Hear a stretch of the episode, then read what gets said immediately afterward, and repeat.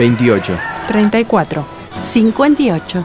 73. No importa si tenés 18 o 70 años, vos también podés terminar la secundaria de forma virtual y desde cualquier lugar del país. Con educación hay futuro. Conoce más en buenosaires.gov.ar barra Terminal la Secundaria. Buenos Aires Ciudad. Estudia actuación en Timbre 4. Niños, adolescentes, adultos. Dirección Claudio Tolcachir. Informes en www.timbre4.com. Somos energía. Somos crecimiento. Somos compromiso. Somos el futuro que mueve a todo el país. Sindicato de Petroleros Privados. Marcelo Rucci, secretario general.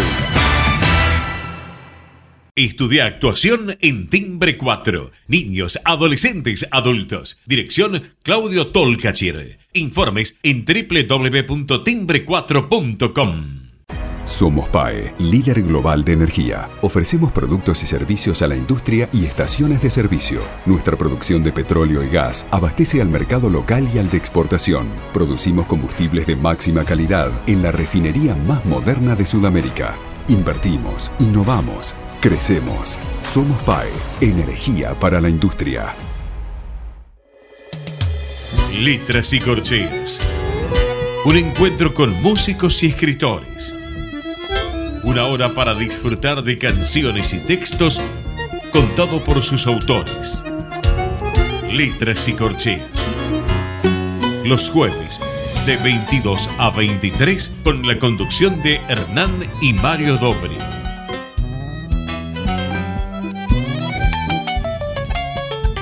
Buenas noches, bienvenidos a una nueva emisión de Letras y Corcheas. Hoy nos acompaña una cantante argentina, pero con una particularidad.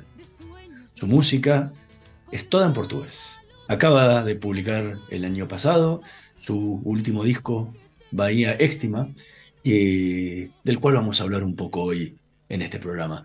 Mario, ¿qué nos puedes contar de nuestra invitada de hoy? Bueno, buenas noches.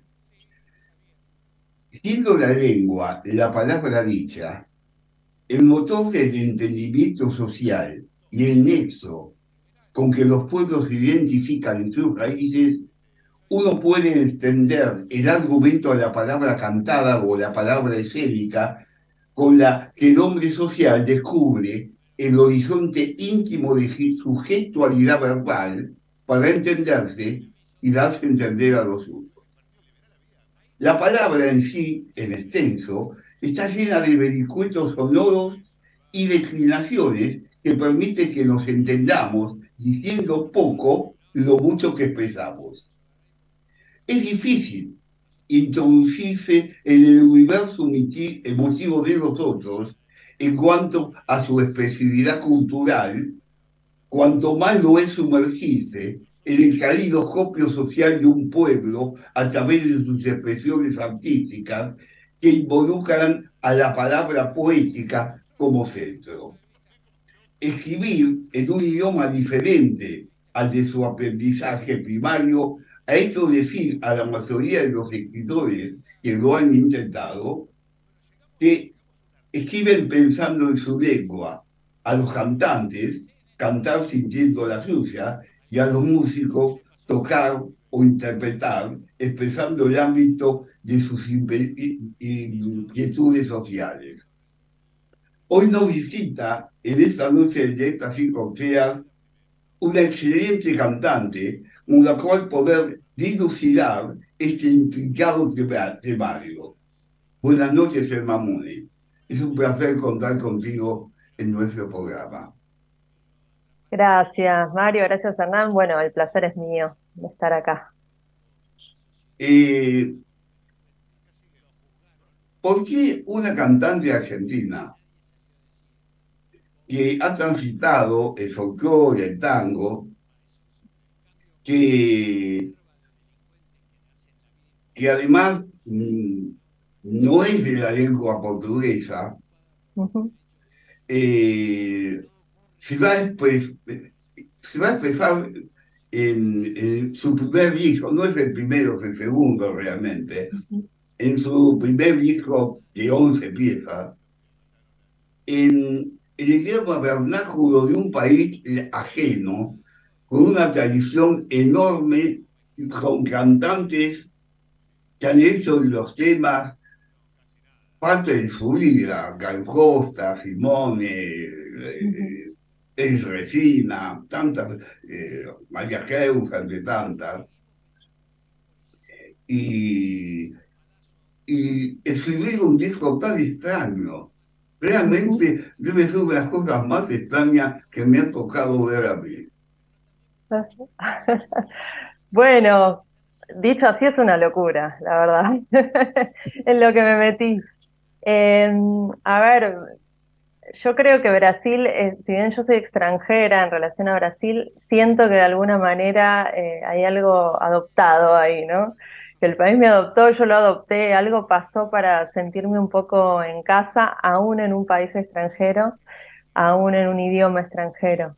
La música no me resulta extranjera, yo escucho música brasileña desde muy, muy pequeña, forma parte de, no sé, de, lo que es la cuna sonora en, el, donde uno se va formando, eh, con lo cual siempre estuvo ahí, pero no fue lo que primero eh, surgió como repertorio cuando empecé a cantar, tal, tal como contabas, eh, arranqué más desde el tango y el folclore precisamente en ambos géneros muy llamada por sus letras, ¿no? por, esa expresividad que, hay eh, y todo lo que se podía generar desde ahí.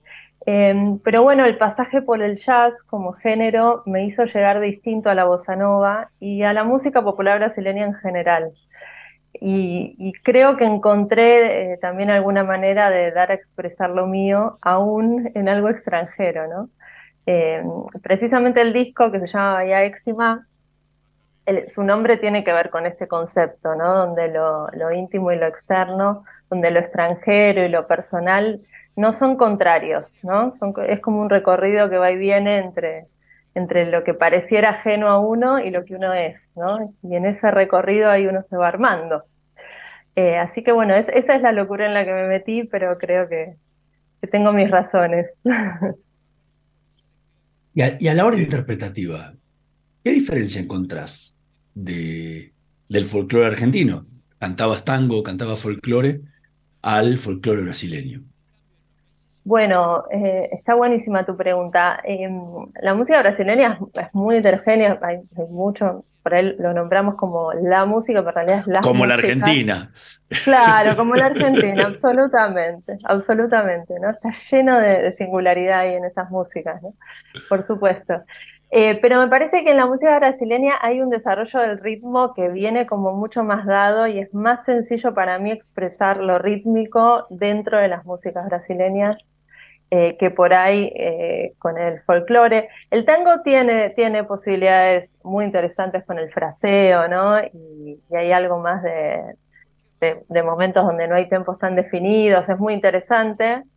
Eh, pero Brasil tiene eso, ¿no? Esa, esa cosa, esa raigambre rítmica que a mí resulta sumamente placentera y me parece que enriquece mucho la expresividad y el juego con los músicos, ¿no? Las formaciones que se pueden armar. Eh, ahí hay algunas diferencias. Y bueno, y, la, palabra, digamos, como decías en, la introducción, Mario, eh, está, buenísimo eso que, compartiste. Eh, la palabra tiene un peso ahí en el tango, sobre todo para quien vive acá, que a veces se lleva puesto, ¿no? Todo, porque son... son Ahora, yo por ejemplo veo que o sea, has elegido un título, un título terriblemente lacaniano. Eh, eh, bueno, eh, como buena psicóloga que sos, como, buena psicóloga que sos, Lacan, bueno, lo agarraste a Lacan. Y, y bueno, Bahía Lacaniana, incluso es un giro, es un giro donde el mar le da forma a la bahía, porque la bahía es uno, y el mar, lo externo, se interna en uno y esa orilla, que es una interfase la cañana, es la que origina la orilla. O sea, es una de metáfora media lacaniana, podemos decir así. Eh, es medio de risa, pero Sí, sí, eso sí. Bahía Lacaniana es un buen título, lo voy, a, pensar para un próximo trabajo. Claro. Ahora, eh, no hace falta solamente abordar eh, la música del interior o la música eh, del tango. Hay un montón de música romántica o no romántica, o música de autor incluso, en castellano, que tiene ritmo enorme, incluso dentro del mismo jazz, pero se canta en castellano. Entonces, eh, no tiene ningún problema de abordar todo lo que uno aborda, porque cuando uno canta en otro idioma, al final invita a los demás cantantes. Como hacen tango hoy los cantantes, invitan a muchos cantantes de las épocas pretéritas. Eh, por eso me extrañó. Bueno, pero precisamente por eso que contás también, eh, dentro de los 11 temas hay tres que están en español. Yo hice versiones. Eh, precisamente para un poco encarar esto que, vos decías, porque sobre todo me daba cuenta en las presentaciones en vivo que a veces escuchar en otro idioma también limita un poco eh, para muchas personas, conectar totalmente con, algunas letras.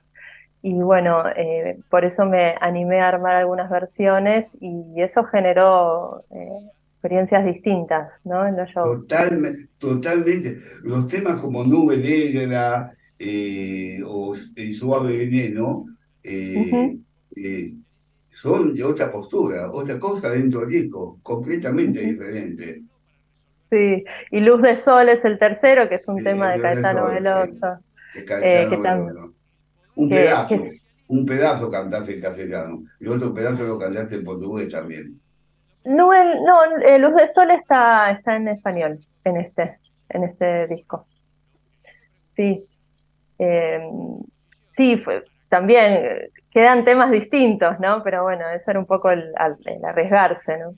hacer versiones. Estamos conversando con Selma Mones. Vamos a escuchar el primero de los discos, de los temas que eligió para esta noche de Letas y Corcheas, Tintín por Tintín. Y en un minutito más volvemos con más Letas y Corcheas.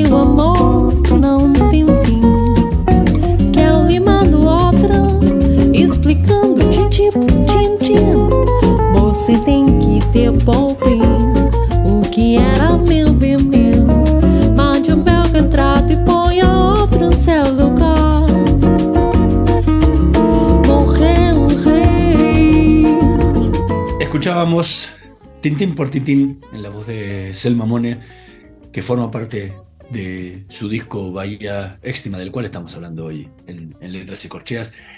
¿Por qué esta canción?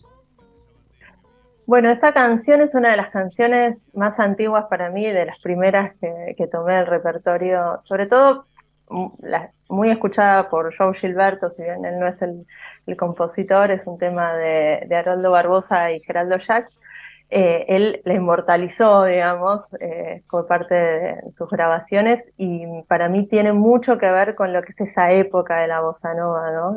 Los primeros años ahí de, también del despliegue y la novedad y todo lo que generó eh, la batida, ¿no? De Joao, que es lo que trajo como una, un invento así increíble. Eh, y es un tema que también desde lo rítmico es muy interesante, tiene los coros de Rodrigo Agudelo, que es el guitarrista y es el productor también del disco.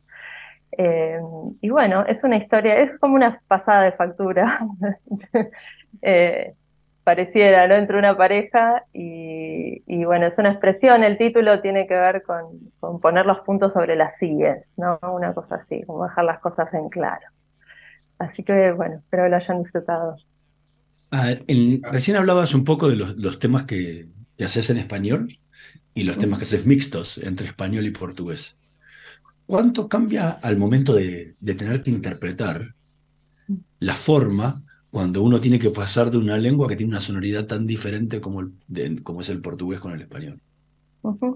Es un proceso. Los temas que he grabado, la verdad que son temas que hace muchos años que, vengo trabajando y ya los pienso en el idioma, ¿no? no cuando, cuando estoy cantando, estoy, digamos, eh, expresándome eh, en esas palabras a esta altura, pero eso es un proceso, no, no es de una, eh, tiene que ver con prepararse, con, bueno, con ensayar mucho, con tener espacios también de, de poder elegir, de conectar, de escuchar muchas versiones de los temas. de poder leer la letra, de poder conectarla con convivencias, es un proceso largo, pero llega un momento donde eso que se dice pareciera que es así, ¿no? En, la lengua que es.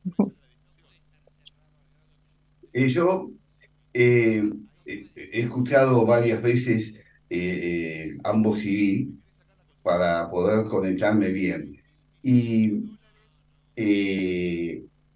cuando uno canta, interpreta las cosas de su medio social y expresa su medio social. Los cantantes brasileños al unísono o los eh, escritores han amalgamado un decir o, bayano o, o de Sao Paulo o de Río diferente.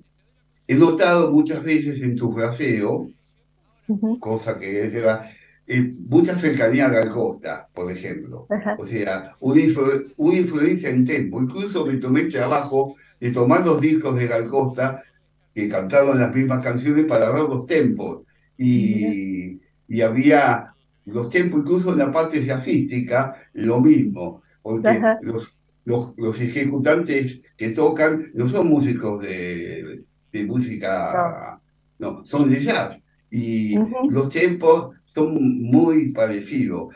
O sea, ¿qué influencia de, esos cantantes como Costa, como Eddie Regina, como Simone y otras que cantaron, han influido en tus tiempos y en tus... Hasta mismo cuando cantas en castellano pareces una brasilera cantando castellano.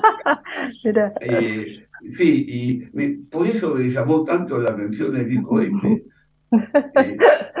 Yo te agradezco tanto la escucha atenta, la verdad. Es, es Los escuché muy una alegría. te pido disco, tema por tema, lo escuché por cuatro cantantes de melodía diferentes para. Y bueno, porque valía la pena. Sos una cantante que tiene una voz muy bella, muy bella. Y, bueno, vale la pena eso. Gracias. Eh, sí, Gal Costa para mí es eh, un faro, ¿no? que, orienta. Eh, María Betania también, yo tuve la, suerte de escucharlas en Brasil cuando era pequeña, eh, fuimos algunos recitales con mi familia en Brasil y fueron experiencias que quedaron como tatuadas, les diría. Eh, ellas seguro Gal Costa aparte tiene un timbre así bien agudo que con el que yo me identifico bastante y... Una soprano como vos. ¿eh? Claro, tal cual. Entonces me era como muy natural eh, cantar encima de, de, sus discos desde muy chiquita. Eh, y sí, ahora en la actualidad yo sigo bastantes cantantes brasileñas que vienen del jazz o que tienen una fuerte impronta jazzera. Bueno, Lenny Andrade es alguien para mí también increíble. eh, es una cantora así tremenda. Eh, y bueno, de las actuales por ahí soy bastante fan de Rosa Pasos, que suele venir seguido acá a Buenos Aires. Eh, bueno, de Dani Gurgel, que por ahí no es tan conocida, pero es una... Y ella canta Tintín, Rosa, Rosa Pasos sí, canta claro, claro, sí, sí. Eh, no, hay, hay unas cantantes increíbles. Bueno, Teresa Cristina también es una cantante que me gusta muchísimo, que es así bien cantora, no viene del jazz, eh, viene así bien desde ahí, de la cosa popular. Eh, hay, hay millones de cantantes que son increíbles y también muchos músicos brasileños de jazz que están haciendo cosas tremendas. Edu Ribeiro, el batero, vino hace no tanto con su trío corriente y, vino también solo. Eh, y, aunque no cante, yo me llevo música cuando los voy a ver, ¿no? Eh, sí, bueno, y, Gales, sí, un, capítulo aparte, escuchaste muy bien, porque es alguien que para mí fue, es y será este, muy importante. Ahora, para, para el público argentino, o sea, porque vos en general cantás para el público argentino, ¿cómo, ¿Cómo haces para tratar de despegarte de, estas, de estas fuentes de las que hablas y, evitar sonar un cover? ¿sí? Eh, y poder darle tu propia impronta cuando la gente está tan acostumbrada a escuchar esas versiones originales, ¿no? Sí, y es, es un proceso, ¿no? No tengo una respuesta cerrada a eso, es algo que intento todo el tiempo. Eh, bueno, con, esta cuestión de poder hacer algunas versiones en español me parece que ha sido como también una nueva vuelta sobre eso, sobre esa posibilidad. Y también trabajando mucho, yo eh, me junto con, Rodrigo semanalmente, casi les diría, eh, a trabajar eso, a desarmar un poco, a armar nuevas rítmicas, a pensar en distintos tonos, digamos, hay como un trabajo que él guía eh, en ese sentido para ir enriqueciendo un poco y tratar de hacer estas versiones lo más nuestras posibles. ¿no? Eh, así que bueno, es, un proceso abierto. Rodrigo Flores, estamos hablando. Rodrigo Agudelo. Rodrigo Agudelo. Ah, ah Agudelo. El guitarrista. sí, exacto, es guitarrista y es el productor del disco y arreglador. Y Ramiro Flores es un invitado. A Ramiro Flores, Ramiro Flores. Eh, es un gran saxofonista. Vos sabés que cuando los discos, o sea, normalmente, por eso digo ese año, es cuando los cantantes, o los, el cantante, hablemos en este caso, eh, tienen éxito en el mundo, en el caso de, eh, de Antonio Carlos y otros cantantes, Roberto Carlos y otros cantantes, tienen éxito con sus canciones, normalmente para ganar mercado, artisanizan la canción, le hacen una versión, y para imponerse en los mercados, por ejemplo, eh, eh, de habla española o cosas por el estilo, sucedió también con Estados Unidos para acá. Pero antes han impuesto en su mercado un repertorio propio que le ha dado éxito. Lo tuyo ha sido totalmente al revés. Sí. Al revés. Así al revés. sí, sí. Eh, así es, así al revés. Em, como te decía antes, es, es el, el camino raro elegido, pero es lo que genuinamente salía eh, de mí, del trabajo de tantos años, fue grabar, la verdad. Eh, es un hecho y después puedo conjeturar, pero primero es el hecho de que la necesidad que me surgió fue de grabar estos temas, ¿no? Y de desarrollar. ¿Y hoy, poder, ¿Y hoy podés volver para atrás? O sea, ¿podrías volver al tango? Sí, ¿Y al folclore sí. argentino? Sí, sí, sí, estoy segura de que sí. Sí, sí. Sí, por supuesto, y yo todos los días, digamos, eh, escucho de todo, no es que escucho solo música brasileña y, canturreo mis tangos, mis folclores, por supuesto.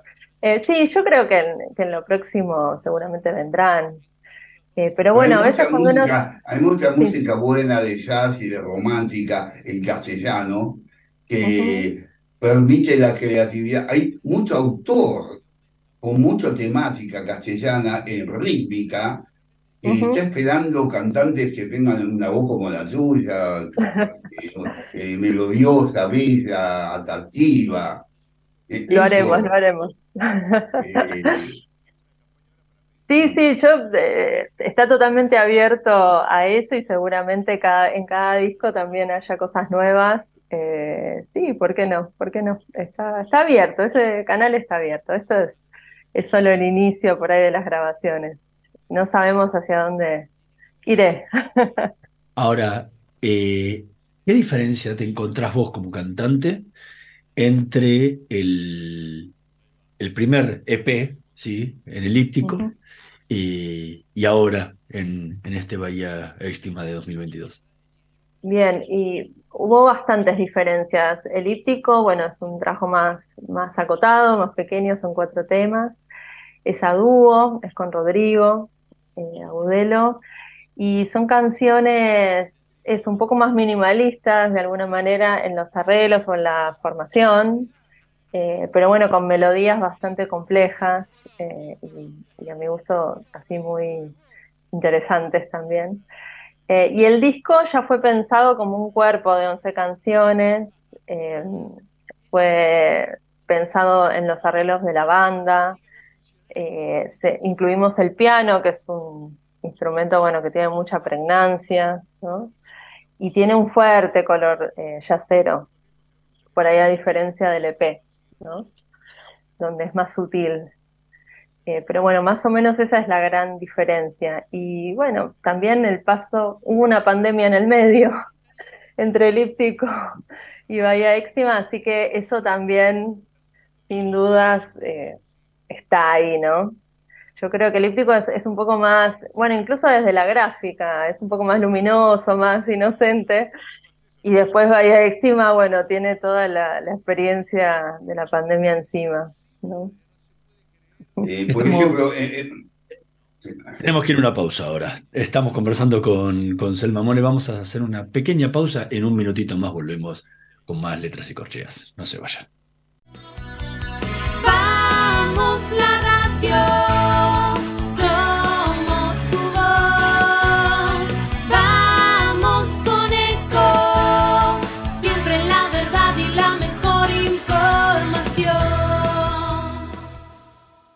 Cómo prevenir dengue, zika y chikungunya. Sin criaderos no hay dengue. Limpia tu patio de objetos que acumulen agua. Elimina agua estancada de recipientes. Reemplaza con tierra o arena el agua de tus flores. Tapa los tanques de agua y cisternas. Tira y perfora llantas para que no acumulen agua. Limpia floreros y bebederos. Recordá, sin criaderos no hay dengue. Intendencia Menéndez. ¿Cuándo fue la última vez que te tomaste un respiro para ver un amanecer? Descubriendo lugares distintos que te hacen soñar, emocionar. Lugares que se convierten en felicidad cuando compartís ese momento con amigos. ¿Cuánto hace que no te tomas un respiro para descubrir algo distinto? Catamarca es mucho más que un destino.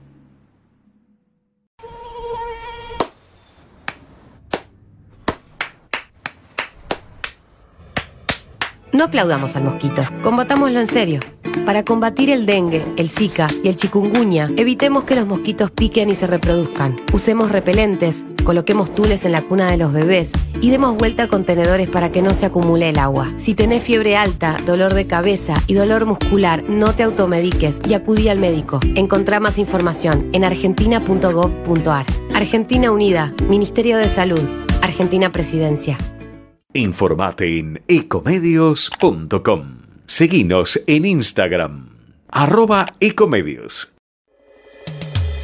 Letras y corcheas. Una hora para disfrutar de canciones y textos contados por sus autores. Con la conducción de Hernán y Mario Dobri.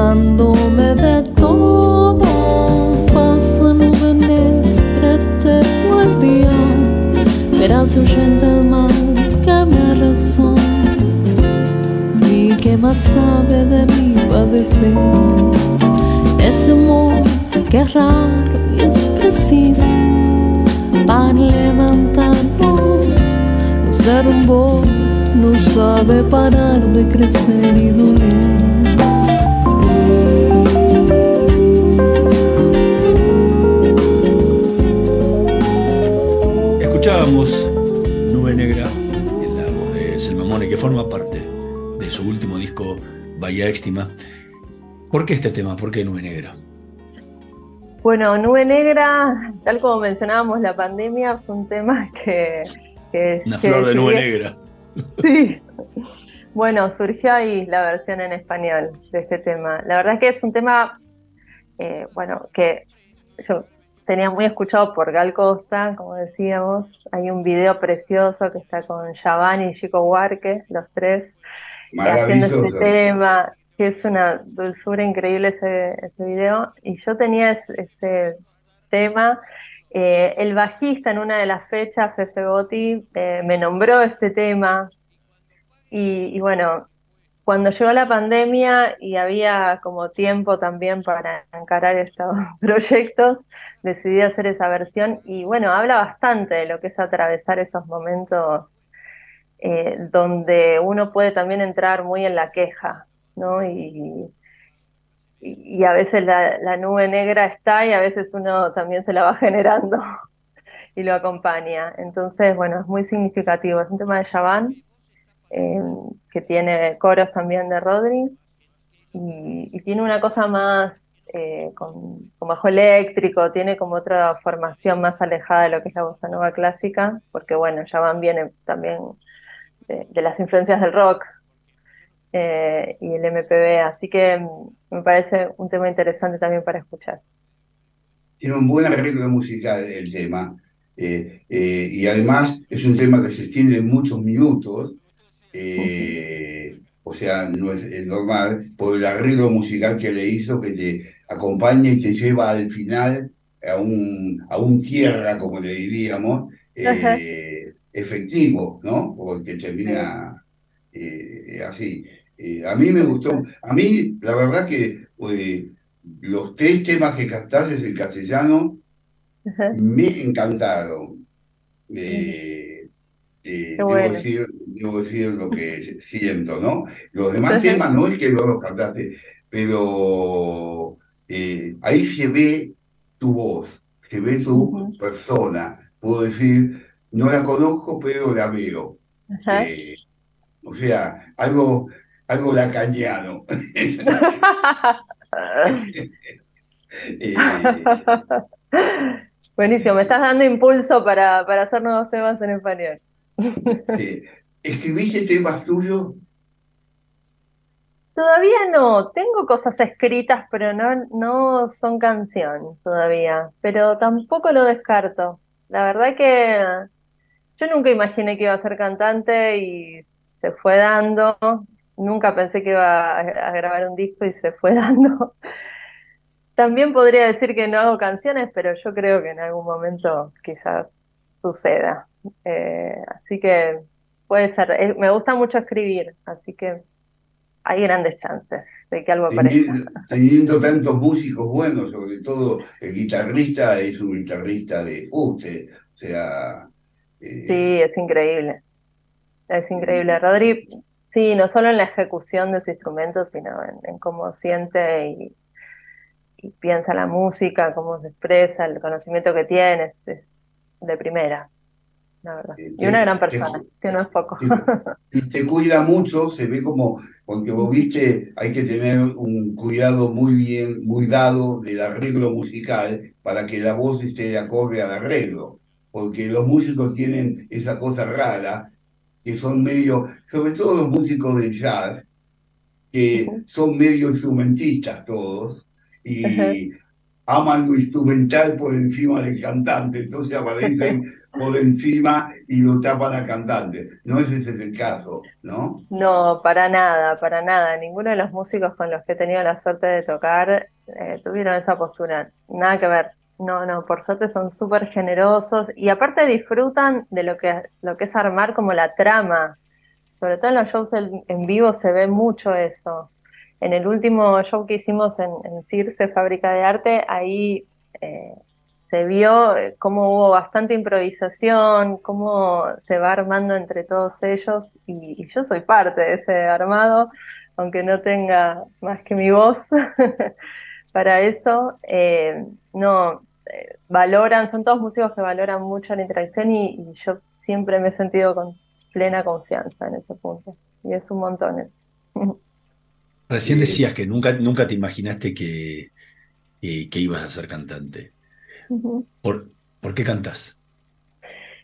Ah, es una pregunta así eh, existencial. Ya que estamos eh, del psicológico y filosófico. Claro, no puedo zafar de eso, ¿no? Eh, bueno, en realidad yo canto desde siempre, ¿no? Era más mi prejuicio por ahí bueno, yo como bien dijeron, soy psicóloga y amo mi profesión, eh, realmente la disfruto mucho y desde muy pequeña eh, me gustó, digamos, la psicología y la salud mental en general. Con lo cual, cuando empecé ese camino, parecía que era uno solo, ¿no? Entonces, no le daba tanto espacio. Y, bueno, en realidad lo que yo hacía todo el tiempo cuando no estaba estudiando era cantar. Eh, así que de a poco, y gracias también a mi análisis personal, empecé a dar como algunas vueltas y algunos, ¿sabes? Fui sumando espacios, empecé a estudiar canto, después eh, armé juntadas con otros, después eh, también hice grupo de cantantes, después hice, ahora estoy haciendo un ensamble también. Fui ahí creciendo en las actividades, en las horas, y se me fue volviendo como casi una rutina diaria. Así que se fue haciendo como espacio algo que estuvo desde el principio. Era más el, prejuicio y, el, y pensar que no, algo que ya estaba. ¿no? Es como, como una carta roja. Eh, eh, no sé si tenés dos hijos o una, pero una hija tenés seguro, que debe tener como 10 o 11 o 12 años, me imagino. Sí. ¿no? Sí, sí, eh, Me, imagino, tenés dos hijos.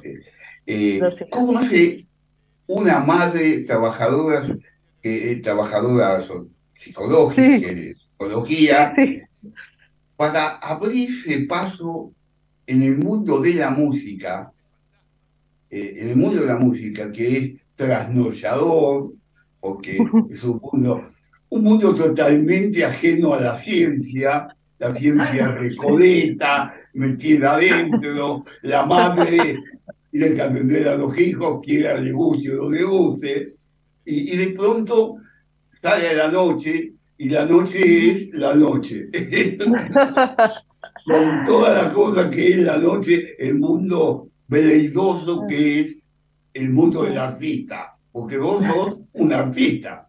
Eh, ¿cómo, cómo, cómo estos dos mundos tan diferentes, o tres mundos tan diferentes. Sí, tres mundos. Eh, y por un lado es complicado, porque el tiempo es uno, el cuerpo es uno. Eh, lo combato con mucha organización, yo soy bastante organizada, eh, planeo, armo y bueno, trato de, poder gestionar los recursos que tengo. Y fundamentalmente tengo una familia, la verdad que me banca mucho, colabora mucho, tengo un compañero que, está ahí eh, muy presente, eh, con el que realmente puedo contar. Eh, y bueno, también tengo muchos amigos, tengo mi familia, mis padres que, que han colaborado un montón para poder hacer esto. Es difícil, es, es, difícil y a veces uno siente que va más lento de lo que quisiera, porque bueno, poder realmente habitar los tres mundos, como vos decís, implica eh, energía y cuerpo y estar ahí, presencia de calidad, digamos. Así que, bueno, un poco de organización, un poco de tener paciencia, un poco de mucha ayuda y también armar, bueno, conexiones.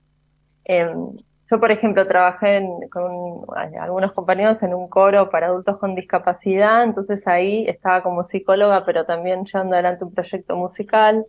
Entonces hay zonas también de intersección entre estos mundos eh, y mis hijas siempre han, sumado también a esto. De hecho, eh, el nombre del disco en parte es gracias a una de mis hijas, así que están ahí. Vamos a, escuchar otro de los temas, el último, el último tema eh, que eligió Selma Morio para esta noche de letras y corcheas, Doralice, que forma parte también de, de su último disco, Bahía Éxtima.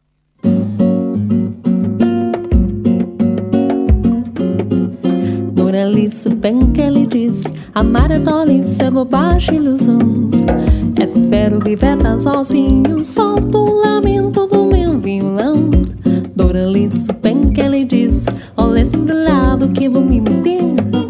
Agora amor, Doralice, meu bem Como é que nos vamos fazer?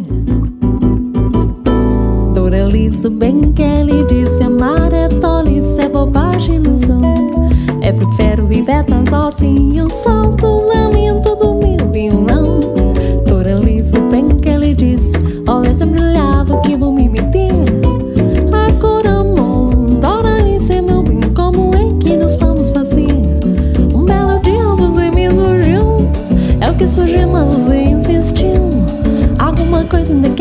avisando Até parece que eu estava adivinhando. Bem que não queria me casar contigo Bem que não queria enfrentar esse pericovarado Agora você tem que me dizer Como é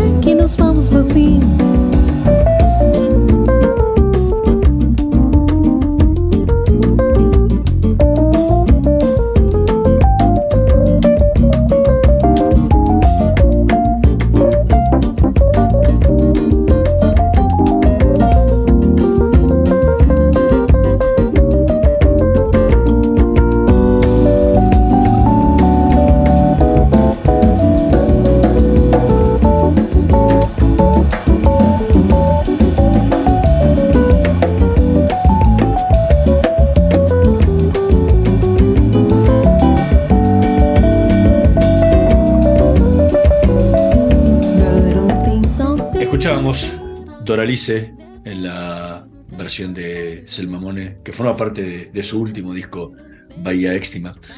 ¿Por qué? Porque este tema tan, tan, tan famoso. bueno, porque es un tema... Porque tiene, eh, tiene, el riesgo de cantar un hit, ¿no? Sí, es eh, verdad, es verdad. Es un, es un arma de doble filo, porque es un riesgo y a la vez es algo que también que, que puede llegar porque está en el oído o en el inconsciente así musical. Eh, bueno, este es un tema de Dorival Caimi y Antonio Almeida, eh, maravilloso tema. Y bueno, lo elegí también porque es un poco la historia de una, de una chica que insiste mucho, ¿no? Es como una historia ahí de deseos que se ponen a jugar y lo que pasa con las marchas y las contramarchas, los encuentros y los desencuentros, eh, pero tiene algo de eso del insistir en lo que uno quiere que, bueno, me identifica mucho y me gusta mucho cantar. Y había, ah, ah, había una cosa que me quedó ahí pendiente cuando, cuando recién Mario decía que, había versiones, tres, cuatro versiones de los temas. ¿sí? Que pasa muchísimo en la, música popular brasileña, ¿no? Esto de, de, prestarse los temas entre unos y otros, ¿no? Y por eso es como una gran cofradía que son entre todos. Eh, cuando tenés que abordar un tema así, ¿Por dónde lo abordas? Porque, porque decís, bueno, ok, la versión original era de este, pero la hizo este, la hizo este, la hizo este, la hizo este, la hizo este. cada uno lo hace con su propio, dejando su propia marca, ¿no? Sí, tal cual. Bueno, eh, hay un, el gran ejemplo de Joao Gilberto. En realidad, eh, casi todos sus temas son digamos, no son propias y sin embargo son de él, ¿no? Claro. Un poco son de él. Eh, y eso pasa con, con, muchos artistas. Bueno, Gal Costa también solía cantar temas que no eran de ella. Sin embargo, los escuchás y no hay forma de sentir que no eran. Él claro. lo mismo. Él y Regina, absolutamente. Bueno, Elis también tiene una historia donde los primeros repertorios ella no se sentía muy identificada y hasta que llegó este, a esos temas que la hicieron famosa también tuvo una búsqueda, no es un camino fácil, ¿no? El de buscar eh, cómo expresarte, ¿no? A través de qué expresarte.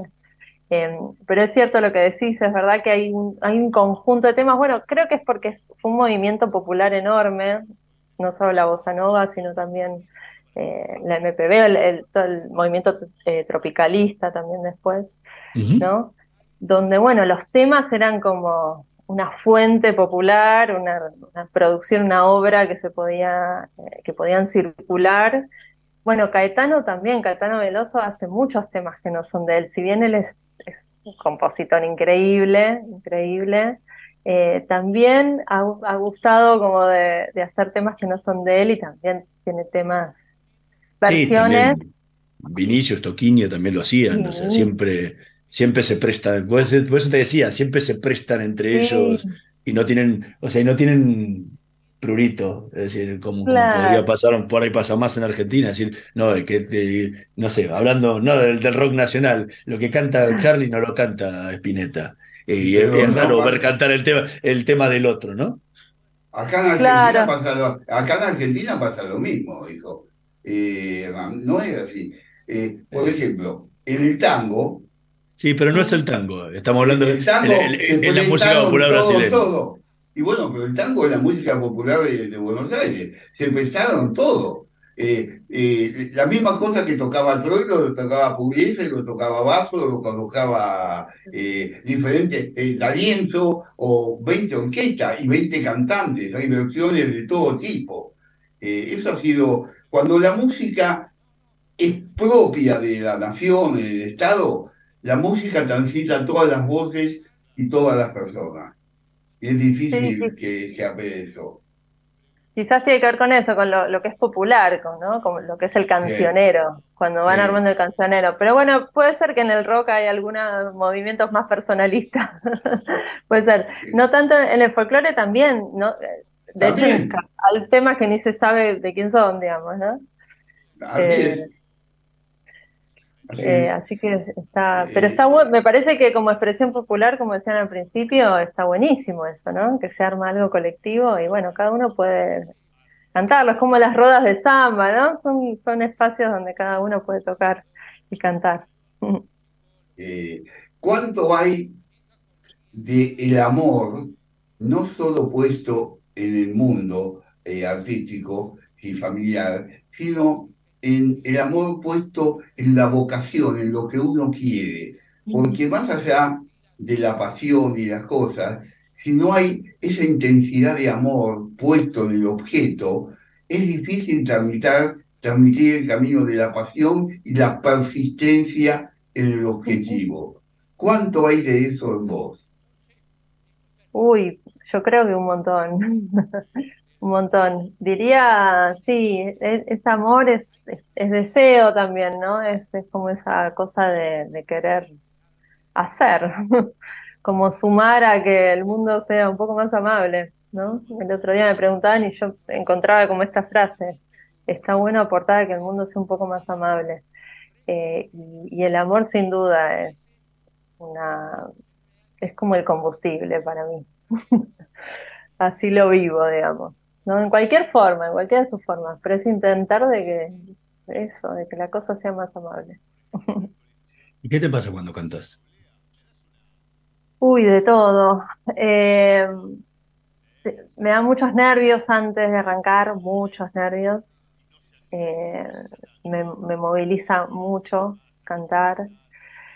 Eh, me pasa también que hay un momento donde la cosa se abre y, me encantan los vivos, sobre todo. Me gusta lo que pasa con la gente, con el público, cuando la vibración ahí de lo que se arma va llegando y, uno siente un ida y vuelta, eso me parece eh, increíble, como una experiencia que no, se vive en muchos ámbitos, en muchos otros ámbitos. Eh, y me pasa también que siento mucha exposición, ¿no? Siento que estoy ahí con lo que tengo y lo, con lo que no tengo. Eh, así que es cansador en un buen sentido, ¿no? Son esas experiencias que son intensas, eh, pero de ninguna manera uno podría hacer burocráticamente, ¿no? Es imposible para mí cantar burocráticamente. Es una experiencia muy intensa. Ahora, cuando uno es un psicólogo, uno interpreta al otro. Eh, al otro o al objeto a interpretar, porque puede ser un objeto social, ¿no? No solamente el otro. Y entonces el objeto está afuera y uno lo mira adentro y le expresa lo que cree ver del objeto. Cuando uno está arriba en el escenario, el objeto es uno y el intérprete es el público. O sea, el psicoanalista o el psicólogo es el público. ¿Cómo te sentís ahí de pasar de ser la psicóloga y el objeto afuera, y ahí el objeto vos y el público eh, visualizándote e interpretándote a vos? Está buenísima la pregunta. Em, yo creo que, digamos, hice un proceso donde en algún momento me sirvió mucho pensar que en realidad no era yo el objeto, sino la, canción o la música que estábamos haciendo con los músicos. Porque cuando lo pensaba, digamos, desde el lugar en que estaba yo, digamos, en, posición de ser interpretada o escuchada, era, un lugar donde rápidamente podía empezar a, pensar, uy, ¿qué pensarán? Esto cómo está sonando y esto, ¿no? Y cuando, bueno, empecé un poco a pensar, a partir de las experiencias también, ¿no? No, es solo un trabajo reflectivo, sino de experiencia, de, pasar por ahí. Eh, cuando empecé a, eso, a entender que en realidad era la música lo que se estaba armando y que esa música también se arma de acuerdo al ambiente de, de todos los que estamos ahí y lo que va pasando, es más amable también estar en un escenario. Si vos no te das cuenta cuando hablas conmigo, acá o hablas ahí, que ves las manos, ves la cara, te sonreís, te haces expresiones, eso en un escenario es importante, porque uno en un escenario es un intérprete, y el intérprete interpreta con todo su cuerpo, y el artista es eso, el artista eh, está dentro y debe expresar con el lenguaje verbal y corporal todo lo que está manifestándose adentro de sí mismo. Por eso es interpretado por el público. A eso me refería yo. Claro, claro, que sí, sí, absolutamente. Esa es un poco la idea. La idea es como relajar un poco las cuestiones más críticas que uno puede plantearse para que salga todo esto, ¿no? Que vos decís. Para poder eso, ¿no? no ir con lo que uno tiene también, ¿no? Que, es, que es un montón. Selma Mone, muchísimas gracias por habernos acompañado esta noche en Letras y Corcheas y, a nuestro público le recomendamos muy especialmente escuchar Bahía Extima, que está en todas las plataformas eh, digitales, lo pueden, lo pueden encontrar sin problemas. Muchísimas gracias, en serio, por haber estado por favor, gracias a ustedes, gracias por la escucha atenta, por las preguntas, por la conversación. Es un placer poder conversar. Eh, muchas gracias a ambos.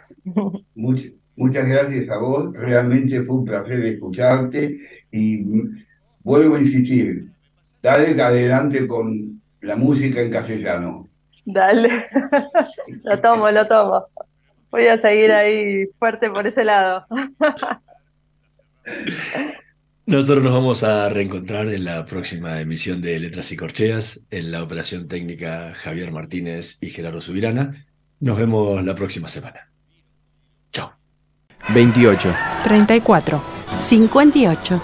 73. No importa si tenés 18 o 70 años, vos también podés terminar la secundaria de forma virtual y desde cualquier lugar del país. Con educación hay futuro. Conoce más en buenosaires.gov.ar barra Terminal la Secundaria. Buenos Aires Ciudad. Estudia actuación en Timbre 4. Niños, adolescentes, adultos. Dirección Claudio Tolcachir. Informes en www.timbre4.com. La energía que mueve al país nace del esfuerzo y compromiso de los miles de hombres y mujeres que con coraje ponen el cuerpo a una industria que no para de crecer. Con el compromiso que nos caracteriza, acompañamos a nuestros 26.000 afiliados y a sus familias con servicios e infraestructura de punta. Por eso, construimos clínicas, consultorios, farmacias y centros recreativos en toda la región. Marcelo Rucci, secretario general del Sindicato de Petroleros Privados. Energía que se siente. Estudia actuación en Timbre 4. Niños, adolescentes, adultos. Dirección Claudio Tolcachir. Informes en www.timbre4.com. Somos PAE, líder global de energía. Ofrecemos productos y servicios a la industria y estaciones de servicio. Nuestra producción de petróleo y gas abastece al mercado local y al de exportación. Producimos combustibles de máxima calidad en la refinería más moderna de Sudamérica. Invertimos, innovamos, crecemos. Somos PAE, energía para la industria.